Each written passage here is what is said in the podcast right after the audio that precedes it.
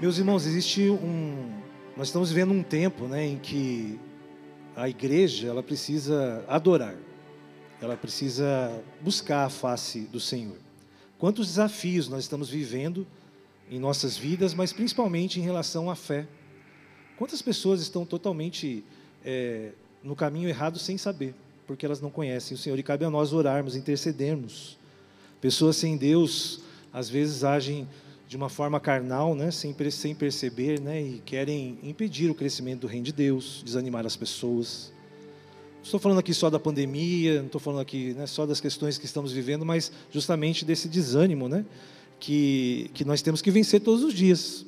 E acontece na fé também, né, acontece com as pessoas. Vamos interceder. Esse é o nosso objetivo de estarmos aqui nesta manhã. E a importância da oração é essa: basta um joelho, né, dobrado para que né, uma nação né, e uma situação mude. Amém? Você acredita nisso? Que basta um joelho dobrado. Né? Esse, esse é, essa é a maravilha do poder da oração. Vamos abrir a palavra de Deus em Romanos 5, de 12 a 21. Romanos capítulo 5, de 12 a 21. Estamos numa sequência aqui né, de estudos no livro de Romanos. Temos também conversado um pouco durante o resgate no lar. Você que ainda não podia, ir, é nosso convidado.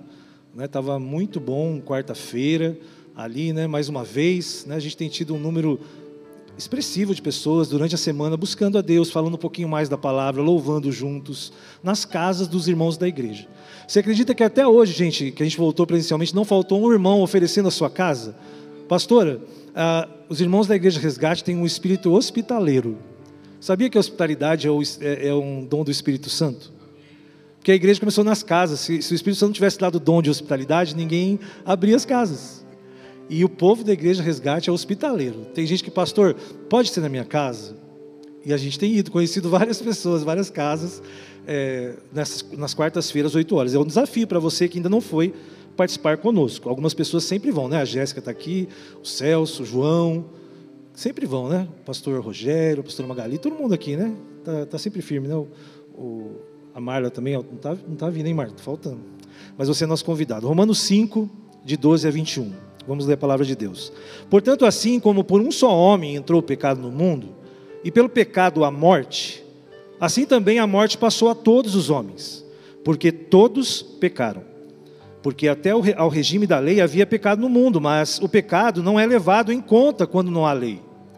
Entretanto, reinou a morte desde Adão até Moisés, mesmo sobre aqueles que não pecaram, à semelhança da transgressão de Adão, o qual prefigurava aquele que havia de vir. Versículo 15: Todavia não é assim o dom gratuito como a ofensa. Porque se pela ofensa de um só, no caso Adão, morreram muitos, muito mais a graça de Deus e o dom pela graça de um só homem, Jesus Cristo, foram abundantes sobre muitos.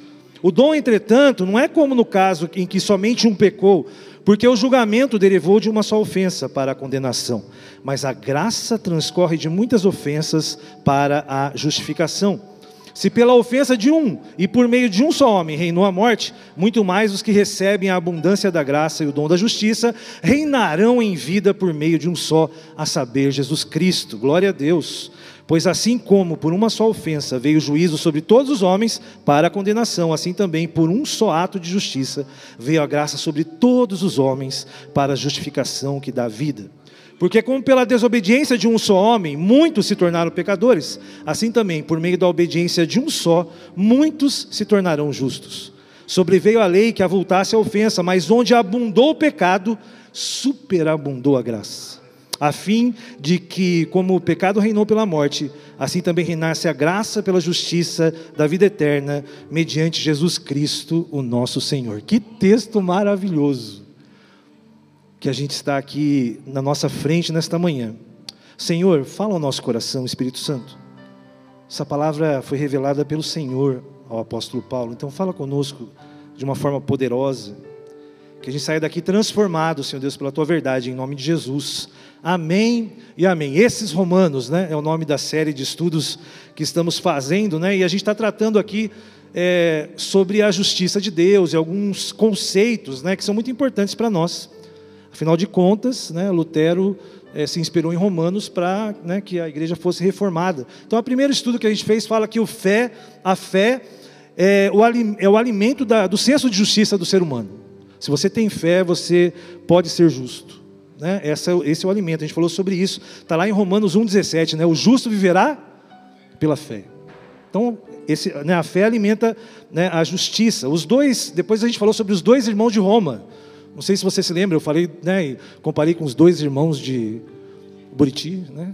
Então a gente falou dos dois irmãos de Roma, né? Um era o, o judeu, que é o representante do Israel nacional, né, que foi escolhido por Abraão, né, os filhos de Abraão. Então era, era um membro da igreja de Roma, e o outro eram gregos e gentios, que representam todas as outras nações, inclusive eu e você. Então a gente falou sobre essa importância é, ali, e que todos, independente de quem você seja, somos iguais perante Deus. Nós falamos sobre isso, está lá em Romanos 3, 23. Todos pecaram e carecem da glória de Deus. Olha que verdade aqui de Romanos, né? é, essa, nós somos indesculpáveis. Precisamos de Deus. E mencionamos no terceiro estudo que é preciso a gente entender que a carta de Romanos a gente não pode simplesmente ir lendo e querer entender. A gente tem que ir passo a passo, que nem quem está escalando né, um, uma cordilheira como a dos, do Himalaia. Né? A gente precisa se aclimatar. Você lembra como a seleção ia jogar na Bolívia? Não tinha que ir uma semana para aclimatar, assim, para você não ter um problema, né? A gente tem que ser assim também e que nós a gente precisa se habituar e o apóstolo Paulo faz isso fazendo algumas comparações. Ele fala do judeu e fala do grego, né? Ele fala do Velho Testamento, fala do Novo Testamento. Ele começa a usar o que a gente chama de dialética, né? São comparações, né? Fala sobre a lei e a graça. Ele começa a fazer várias comparações porque no fundo o que ele está querendo dizer é que existe uma diferença importante entre religião e graça e evangelho, entre religiosidade e evangelho. Sabe, a religiosidade, a religião, ela está muito ligada ao que nós fazemos, ao nosso mérito. Se você fizer coisas boas, você vai ter né, um limite bom no céu. você está depositando lá no céu. Né? As pessoas falam sobre isso, né? Mas o Evangelho não é isso. O Evangelho diz que nós não podemos fazer nada para ser salvos. O mérito é todo de Cristo. Ah, pastor, então a gente não precisa fazer nada? Não. Porque Jesus fez primeiro, nós devemos fazer. Porque a fé sem obras é morta. Então a gente precisa fazer as coisas, a gente precisa é, mostrar que o Evangelho fez diferença em nossa vida. Então a gente precisa amar o próximo, ajudar as pessoas, a gente precisa praticar a justiça. Você está numa igreja que olha para essas pessoas injustiçadas e ela é, dá um lar, dá um tratamento, acolhe. Não é assim? Não é chamado, os membros do Esquadrão da Vida não são chamados de acolhidos? Isso é o seu senso de justiça, é a fé é a fé que nós temos em Cristo que nos faz fazer boas obras. Não adianta, a gente não está fazendo isso para ter salvação, porque Jesus conquistou tudo isso na cruz, amém? É isso que Paulo está falando em Romanos, gente. Você pode ser um religioso ou você pode viver o Evangelho. O desafio é: vamos viver o Evangelho, amém? Esse é o desafio de Paulo para nós. Porque existe injustiça e nós vivemos no Brasil. Não preciso explicar para você o que é injustiça. Porque você já vive num país que a injustiça é clara, né? é, é fácil de ver. E na semana passada a gente falou que a graça de Deus, se ela fosse uma moeda, ela teria duas faces. Chama de anverso e reverso da moeda, né? As duas cara e coroa. Um lado da graça é, é a justificação, ou seja, Deus te salvou pela fé e justificou você, mesmo você sendo pecador e eu sendo pecador. Então a justificação é um ato de Deus para esta vida, meu irmão. Se você acredita em Jesus, você está justificado e nada pode tirar isso de você. Nada. A outro lado da moeda da graça chama santificação, que é um processo que o Espírito Santo faz na sua vida e na minha vida. A, a santificação, ela não é para essa vida, ela é uma. Nessa vida nós progredimos, você está entendendo? Você vai chegar perto de que Jesus é, mas só vai acontecer perfeitamente quando você morrer ou quando Jesus voltar. Então é justificação, ato de Deus, santificação, ato do Espírito Santo, e até aí você só tem que ter fé. Fé e se esforçar, né, em crer nessas verdades. É isso que a gente entende, né? E hoje, né, esse texto aqui do capítulo 5, esses últimos 12, ele conclui todo esse assunto sobre a justificação pela fé no evangelho da graça centrado em Cristo. Ele termina isso explicando de uma forma maravilhosa, comparando Adão com Cristo e Cristo com Adão. Essa é a, a história que nós lemos aqui. Vocês prestaram atenção nessa história? Pelo pecado de Adão, todos nós fomos feitos pecadores. Mas pelo sacrifício de Cristo, todos nós, aqueles que creem, são salvos. É isso que a gente leu aqui. John Stott, que é um dos maiores teólogos do nosso tempo, né, que viveu na nossa na contemporaneidade, ele diz assim: ó, esse trecho pode ser comparado a uma escultura bem talhada ou uma composição musical construída com muito esmero. Paulo ele sintetiza de uma forma muito clara nesse pedacinho toda, todo o plano de salvação e justificação de Deus para a sua vida comparado com é, Adão, né? No final do século XIX, meus irmãos, tiveram fortes tempestades que derreteram os Alpes suíços e inundaram a Suíça. Aconteceu esse movimento lá, sabe? As tempestades assolaram a Suíça e o governo de lá lançou um slogan, né? Um por todos e todos por um. Você já deve ter ouvido esse slogan, porque na verdade ele se tornou famoso, né? No caso é, ali quando é, o autor do filme Os Mosqueteiros, né? Que é na verdade Alexandre Dumas, né? Ele fez o lema dos três mosqueteiros. Se você já ouviu falar sobre esse filme, eles falavam um por todos e todos por um, né? Esse era o lema. Mas esse lema surgiu lá na Suíça, quando eles se uniram para ajudar todo mundo que passou por problemas nessa, nessa enchente que aconteceu. No início ali, né, do século 20, 1900. O governo falou assim: olha, um por todos, todos por um, vamos ajudar esse pessoal aí, porque está todo mundo precisando de ajuda, né? E todos ali é, se, se, uniram, e isso virou o lema da Suíça. Né? E a Suíça é, é muito conhecida pelos reformados também, porque João Calvino passou 28 anos na Suíça, sabia disso? Ele, ele que formou a Constituição da Suíça em Genebra, em 19, 1536. Então, a, a, a Suíça tem, é um país cristão, reformado, e Calvino, né, os calvinistas aí começaram ali. Por isso o tema de hoje é um por todos e todos por um. E tem tudo a ver com o que a gente leu hoje, porque um pecou e todos né, se deram mal, mas um também, né, no caso aqui, fomos salvos por Jesus. Então tem tudo a ver com o que a gente falou hoje. E a gente precisa lembrar, meus irmãos, para quem Paulo está escrevendo. Quando ele fala assim, ó, Adão representa toda a humanidade, ele está falando porque os romanos, não sei se você se lembra, eu falei que os romanos criaram o Senado. E o Senado é uma representação do povo, então a gente elege os senadores para nos representar. Eu sei que quando você ouve isso, talvez não seja a realidade do Brasil, certo? Talvez muita gente lá na política não te represente, infelizmente. Mas teoricamente eles deveriam ser nossos representantes. Vocês concordam comigo? Então, assim, lá em Roma, lá em Roma né, eles, eles, ah, eles, eles representavam, né, eles, ah, eles faziam isso. Então, Deus está falando assim: olha, eu formei Adão de uma forma perfeita, é um ser humano mais perfeito que existiu. E ele tinha o livre-arbítrio de poder obedecer ou de desobedecer. Se existe algo que foi dado para Adão e não para nós, foi uma escolha. Ele poderia viver eternamente com Deus, sabia? Se ele decidisse obedecer. Então Adão, ele é um representante de todos nós. Eu e você, no lugar dele, a gente faria a mesma coisa. A gente ia errar do mesmo jeito. Por isso que quando Adão peca, a raça humana ganha a morte. É isso que a gente leu aqui, a morte impera, de Adão até Moisés. E meus irmãos, a morte impera até hoje. A morte foi uma consequência, uma consequência da desobediência de Adão que veio para o ser humano. Se Adão não tivesse desobedecido, nós viveríamos para sempre, amém? Era isso que ia acontecer, esse era o plano de Deus, só que Adão desobedeceu, porque nós desobedeceríamos, então Adão é nosso representante. Se ele pecou, todos nós morremos. Se tem uma coisa que nos une é a morte, meus irmãos, a gente, todo mundo aqui, ninguém vai ficar para semente, é o que dizem. Todos nós vamos enfrentar a morte.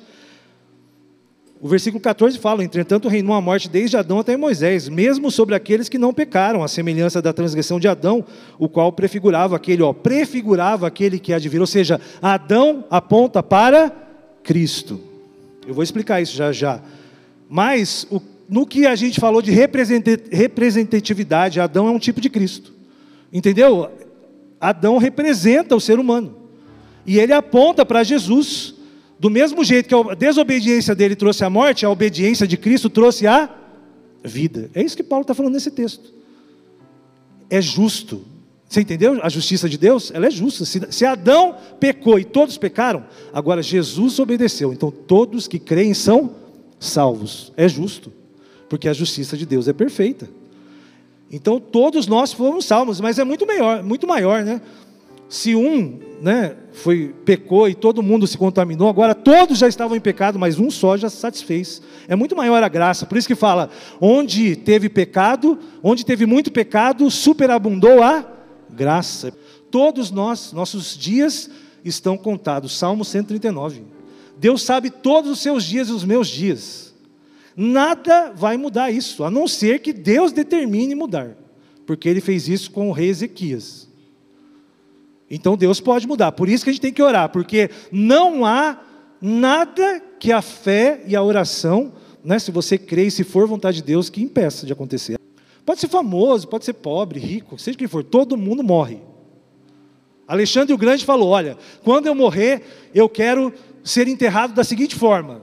Alexandre o Grande, né? um dos grandes conquistador, conquistadores gregos, ele falou que ele queria ser enterrado num caixão, e durante o cortejo toda a riqueza dele fosse jogada no caminho. Sabe por quê? Porque tudo aquilo que ele ganhou na morte não vale nada. Ele queria que atrás do cortejo do, do caixão dele fossem os médicos, porque ele tinha acesso a toda e qualquer conhecimento médico, mas pode ver que não adianta, não é o médico, você vai morrer, vai morrer. E ele ainda falou que os braços dele queria que tivesse para lado de fora do caixão, porque para dizer que eu vim de mãos vazias, eu volto de mãos vazias. A morte, né, nos, nos une, né? E nós realmente, a morte reinou depois de Adão. Todos nós, ele nos representa assim. E se a gente for ver isso na nossa vida hoje,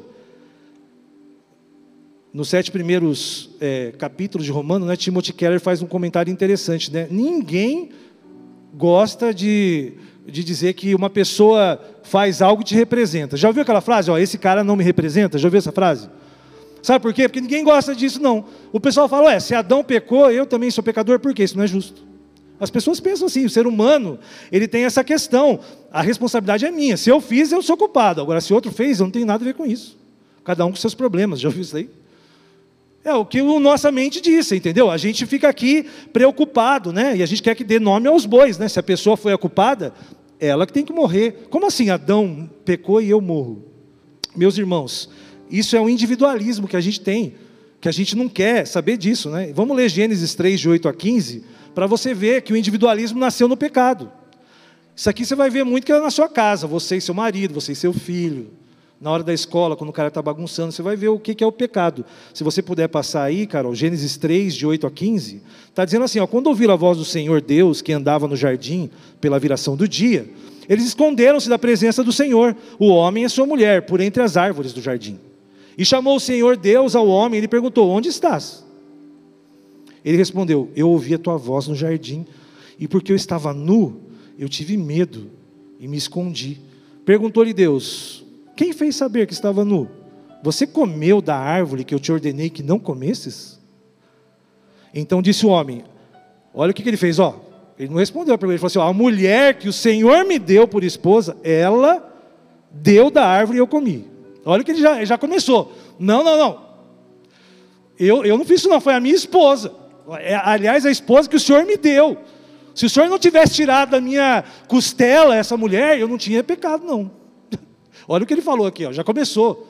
Começou aqui na hora de passar a bola, você entendeu? Olha para trás, ó, mulher. Aí vem na mulher, aí, disse, aí, aí que, ó, disse o Senhor Deus à mulher: que, que é isso que você fez? Olha o que ele disse para a mulher: O que, que você fez, Eva? Respondeu a mulher: Foi a serpente que me enganou. Você entendeu aí a, a, a, sequência das coisas? É assim, ó. Foi você. Não, não, foi a Eva. a Eva. Não, não, foi a serpente. O ser humano começou a passar a bola. Eu não. Aí a coitada da serpente, né? Então disse o Senhor a Deus a serpente, ela olhou para trás e não viu ninguém. Né? Sobrou para a serpente, né? A serpente, a serpente, agora todos os descendentes dela rastejou. Quem, quem dançou foi a serpente nessa história aí, fora o ser humano.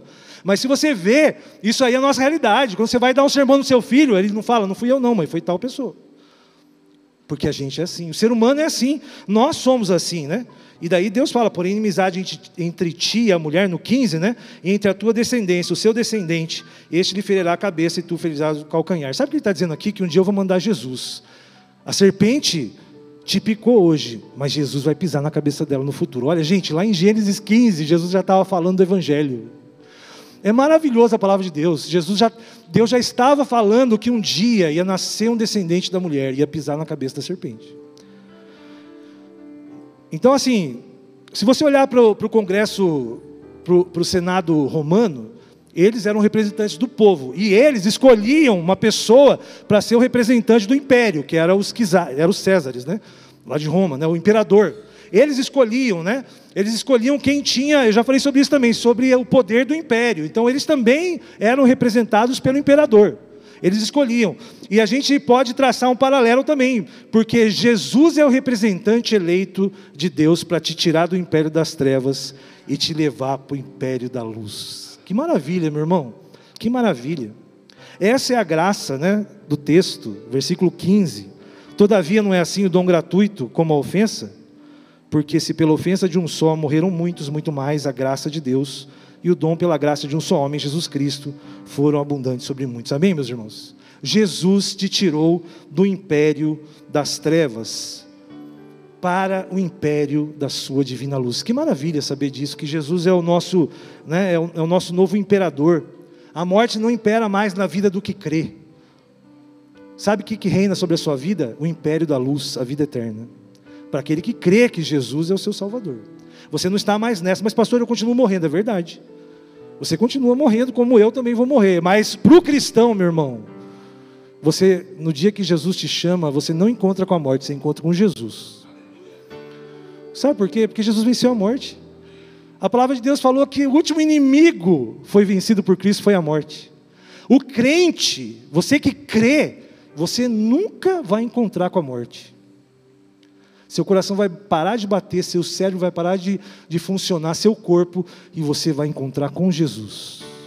E Jesus vai falar assim: Olha, você agora está sendo restaurado. Uh, corpo novo, vida nova, vida eterna comigo. Você que é crente só dorme e depois acorda. Sabe aquele soninho? Um piscar de olhos e você já vai estar com Jesus. Que a morte não é mais um inimigo para ser vencido, porque Jesus venceu. Glória a Deus por isso. Por isso que Jesus é o Adão perfeito de Deus. É por isso que ele é perfeito em todos os sentidos. Porque, primeiro, Jesus é Deus, meu irmão. Só que ele nasceu da Virgem Maria, ele se torna homem para poder morrer. Isso é maravilhoso. Se você, eu se fosse você, eu aplaudia isso, sabe? Porque é uma verdade. Olha só, Olha como é perfeita a palavra de Deus. Deus fez Adão do pó da terra. O Espírito Santo concebeu Jesus no ventre de Maria. Quem criou Jesus foi o Espírito Santo de Deus, o mesmo poder que formou o homem, mas ele não traz né, o DNA do ser humano de Adão, porque Jesus ele é 100% homem, 100% Deus. Jesus ele nasce, meu irmão, ele vira um bebezinho, ele cresce para um dia morrer e poder justificar toda a humanidade. Esse plano de Deus é perfeito. Deus usa esse, esse meio né, para que Jesus possa encarnar. E essa é a mensagem verídica da coisa. Jesus encarnou, por isso ele morreu por nós. E ele deu a sua vida. E a justiça de Deus, ela é perfeita. Se por um homem todos foram condenados, por um homem todos podem alcançar a salvação plena. É isso que a gente aprende aqui hoje. O versículo 19, porque como pela desobediência de um só, foram todos pecadores, pela obediência de Cristo serão justos. E eu vou indo para o encerramento. Queria lembrar você aqui dessa maravilha de texto em Colossenses 1, de 12 a 16. Olha só que maravilha esse texto, pelo que a gente conversou aqui, e o Espírito Santo falou conosco até agora sobre Jesus, ser o Adão perfeito de Deus que nos dá a vitória. Colossenses 1, de 12 a 16. Dando graças ao Pai que vos fez idôneos à parte que vos cabe da herança dos santos na luz. Ele nos libertou do império das trevas e nos transportou para o reino do Filho do seu amor. Vai pegando isso para você, você é filho e filha de Deus. No qual temos a redenção, a remissão dos pecados. Este é a imagem do Deus invisível, o primogênito de toda a criação, pois nele foram criadas todas as coisas, nos céus e sobre a terra as visíveis e as invisíveis, sejam tronos, sejam soberanias, quer principados, quer potestades. tudo foi criado por meio dele e para ele. Que maravilha, meus irmãos. Tudo que nós temos, tudo que nós somos, foi feito por Jesus. Desde a fundação do mundo, Deus te ama. Um por todos e todos por Ele. Amém, gente? Um por todos e todos por Ele. Ele é a nossa esperança em Cristo, é a vida eterna.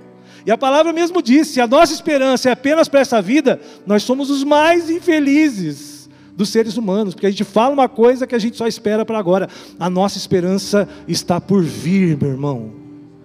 A sua esperança, o que te dá mais alegria, está por vir, se você crê em Jesus. Essa é a verdade.